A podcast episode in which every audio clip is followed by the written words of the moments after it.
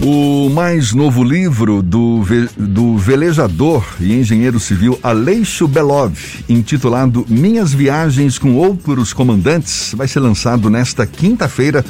Lançamento marcado para as seis da tarde no Salão de Festas do Yacht Clube da Bahia, aqui em Salvador. Um livro que foi concebido durante a pandemia e a gente navega agora junto com ele, o autor o escritor, velejador, engenheiro civil Aleixo Belov, nosso convidado aqui no Issa Bahia, mais uma vez. Seja bem-vindo. Tudo bom, Aleixo? Tudo bem, tudo em ordem, obrigado. Maravilha, parabéns pela nova obra, nono livro, não é? Se não me engano, nono livro. E dessa vez com base em seus diários que foram escritos a partir dos seus 20 anos. É isso mesmo, Aleixo? Exatamente eu estava abrindo os armários, estavam cheios de coisas dentro, para escolher o que ia colocar no museu, porque cada viagem eu vou trazendo coisas e vou guardando, tinha coisas que eu tinha esquecido já. Imagino. E encontrei, de repente, nove diários que eu tinha escrito quando era jovem, quando eu naveguei em outros barcos, com outros comandantes, pra, e aprendendo e eu fiquei impressionado com as ideias que eu tinha naquele tempo. Então achei que era conveniente aproveitar tudo isso e fazer mais um livro. Pois é, Aleixo Belov, que já deu cinco voltas ao mundo, não é? A última, foi, a última foi em dezembro de 2016.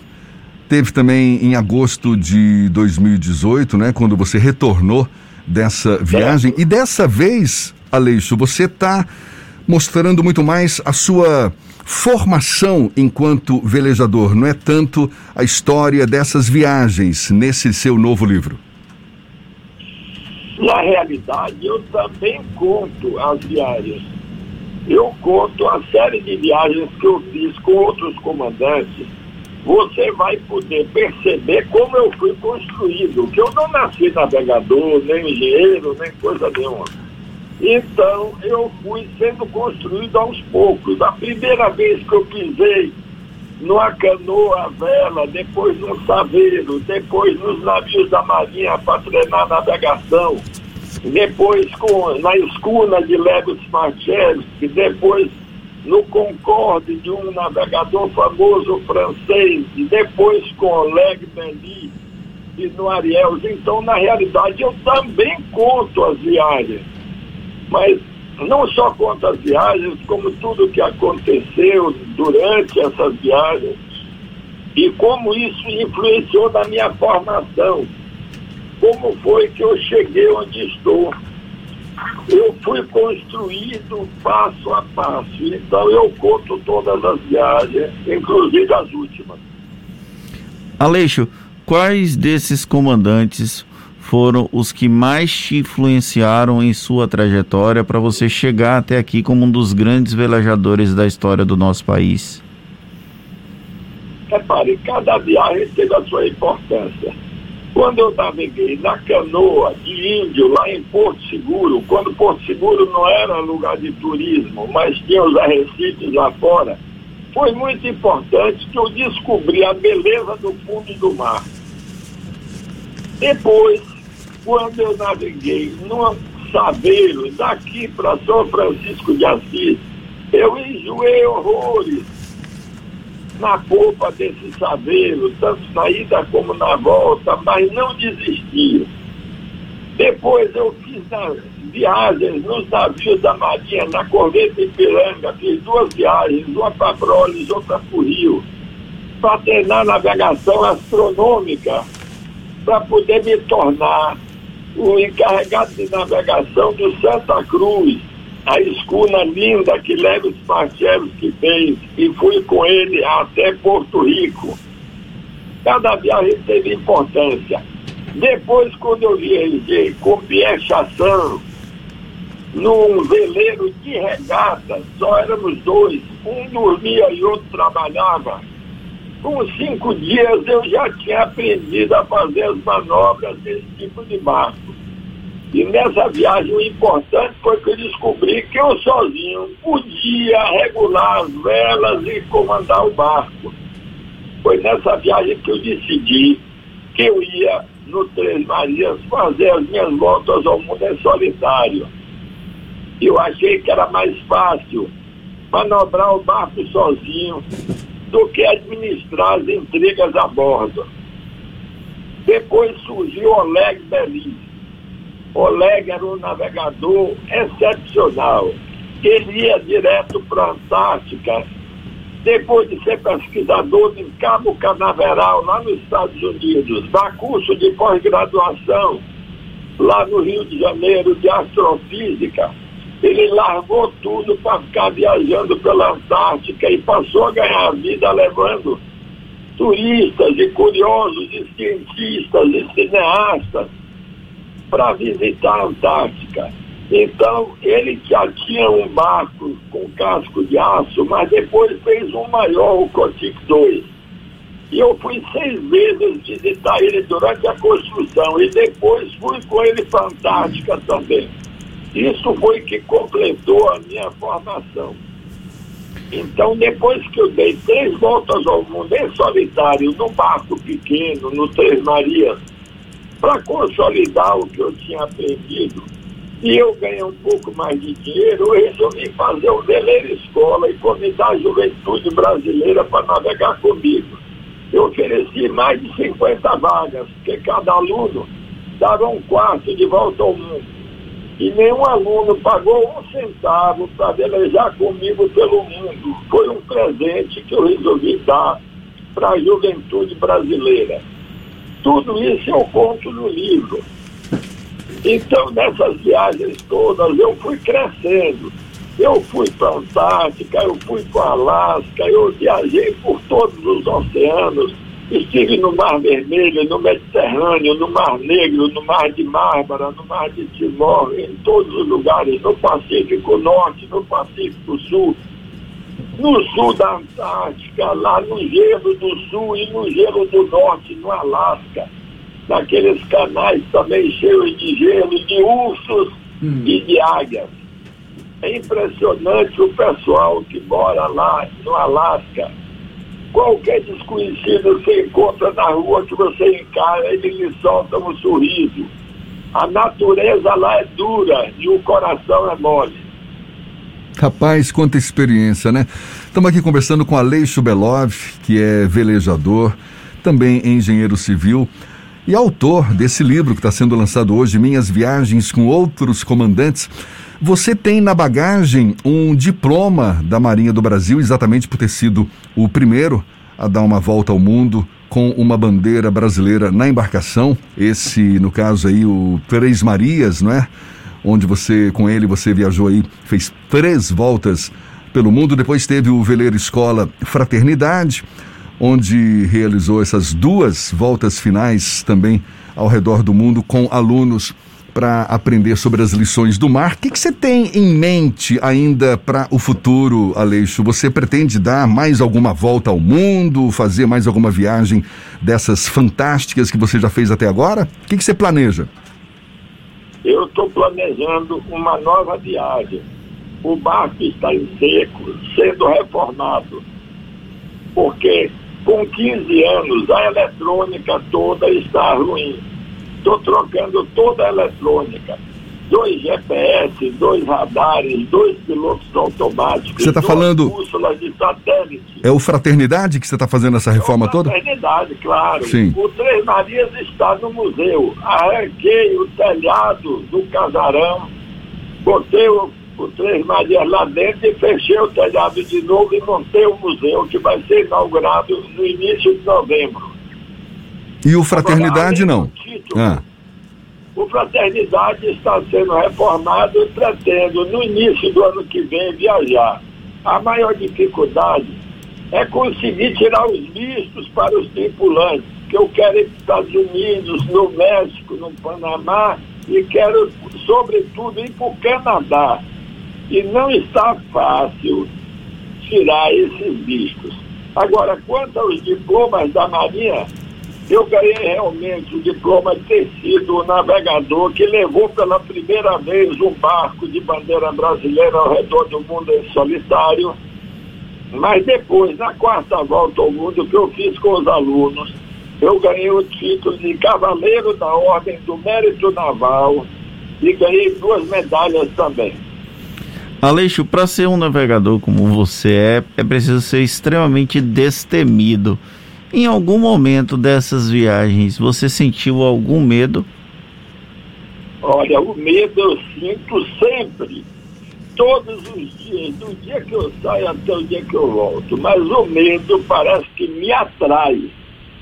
É igual essas mariposas quando vê uma fogueira se joga no fogo. Não sei qual é o caso, não. O medo me atrai, mas eu tenho medo sempre, sempre, sempre, sempre. E teve algum momento em que você já pensou em desistir? Ainda não.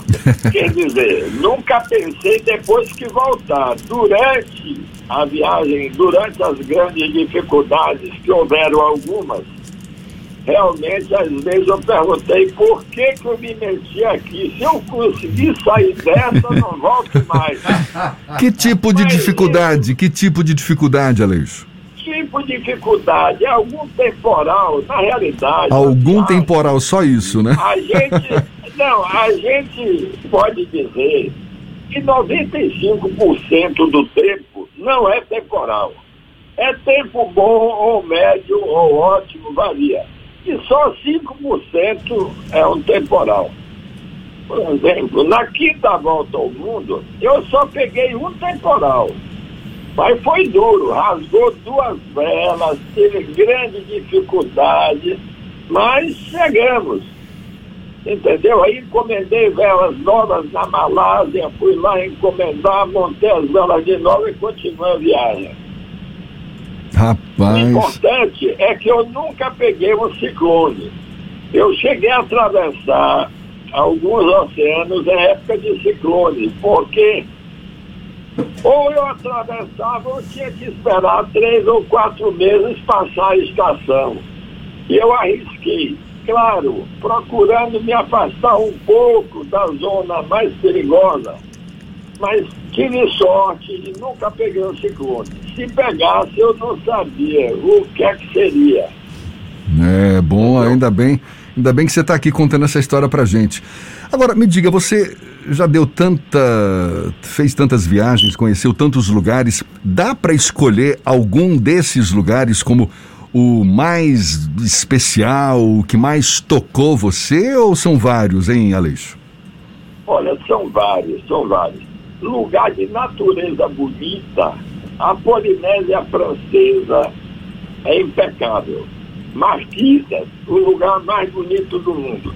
Mas as ilhas do Pacífico Norte também são muito bonitas. Os atóis, como Rangiroa no sul, como Majuro no norte, Lamotrec, são coisas únicas, tá entendendo?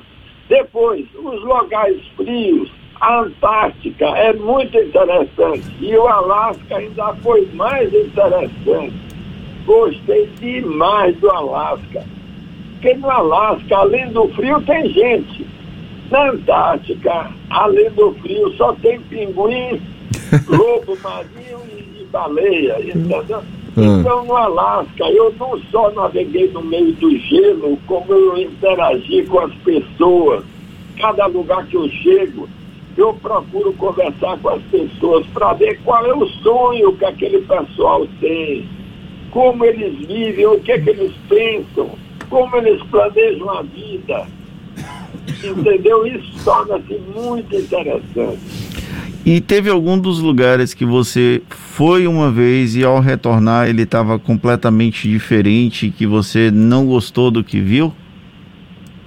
Olha, teve alguns lugares que sofreu. O lugar que mais sofreu mudanças foi Bali, na Indonésia. A primeira vez quando eu estive lá, as pessoas, as pessoas que trabalhavam no porto, os homens que trabalhavam no porto, chegavam às 5 horas da tarde, tiravam a roupa, ficavam nus e pulavam no mar para tomar banho e depois subiam e iam para casa não existia prostituição nem droga. Você falava com a menina na rua, segurava a mão dela, ela não tirava a mão, você podia continuar segurando a mão dela e conversar com ela. Ela não tinha medo de você, ela tinha certeza de quem ela era, o que, é que ela queria da vida. Alguns anos depois, cinco anos depois, já tinha nas esquinas motoqueiro oferecendo droga e perguntando, você quer uma menina? Você quer uma menina? Mas é assim, a ilha de Bali, ela era de religião hinduísta, enquanto a Indonésia toda, com 13 mil ilhas, é muçulmana. Bali ficou tão, tão famosa, era um paraíso na face da terra. E os turistas afluíram lá tinham milhares e milhares de lojas vendendo artesanato, roupa, coisas lindas, comida maravilhosa e o amor do povo aos turistas. As outras ilhas invejosas, de 500 mil habitantes que Bali tinha, foi invadido pelo pessoal das outras ilhas. Uma ilha com 3 milhões de habitantes em 5 anos Resultado, essas pessoas chegaram lá sem ter terra, sem ter casa, sem ter emprego, começaram a roubar tudo, a poluir tudo. E naquele rio de águas cristalinas, onde eu tomei banho nu junto com as pessoas da ilha, eu depois não conheci reconhecer. Foi muito difícil de achar o rio, porque só encontrei uma água suja, poluída, asquerosa, com espuma horrível andando em cima. Mas era o mesmo rio que tinha sido poluído de tal sorte, porque invadiram Bali, fizeram de Bali uma coisa horrível. Nunca vi um lugar que sofreu uma mudança tão grande. Continua a ter os, continua a ter os artistas, os artesanatos, os entalhadores, as roupas bonitas, os quadros pintados com muita delicadeza, mas não existe mais a paz. Aleixo. É cheio de prostitutas e de tudo. Você está falando que pretende fazer uma nova viagem agora no ano que vem, mais uma vez com fraternidade, com alunos. Certamente você vai de novo ensinar as lições do mar, mas o que que você espera aprender ainda com essas navegações, com essa próxima possível viagem? O aprendizado não tem limite. Não tem limite. Vou, vou aprender tudo que eu consegui aprender. Entendeu? O tempo todo a gente aprende. O tempo todo. Sempre tem coisas novas. Maravilha. Aleixo Belov, que está lançando hoje Minhas Viagens com Outros Comandantes, o seu nono livro, lançamento marcado para as seis da tarde no Salão de Festas do Yacht Clube da Bahia. Um prazer falar com você, Aleixo. Seja sempre bem-vindo aqui conosco. Parabéns pela nova obra. Recebi um exemplar. Muito obrigado. Belíssima obra. E parabéns. Sucesso aí também já, desde já, para sua próxima viagem. Tá bom? Muito obrigado. O salão de festa está aberto ao público, não é só para os sócios, não. Todos estão convidados. Obrigado. Tá certo, Aleixo Belov, velejador que só fez cinco viagens ao redor do mundo, três delas em solitário, com Três Marias e outros dois, duas, outras duas viagens com fraternidade ao lado de alunos que experiência, hein? Fantástico, fantástico. Agora são 15 minutos para as 8 na tarde FM.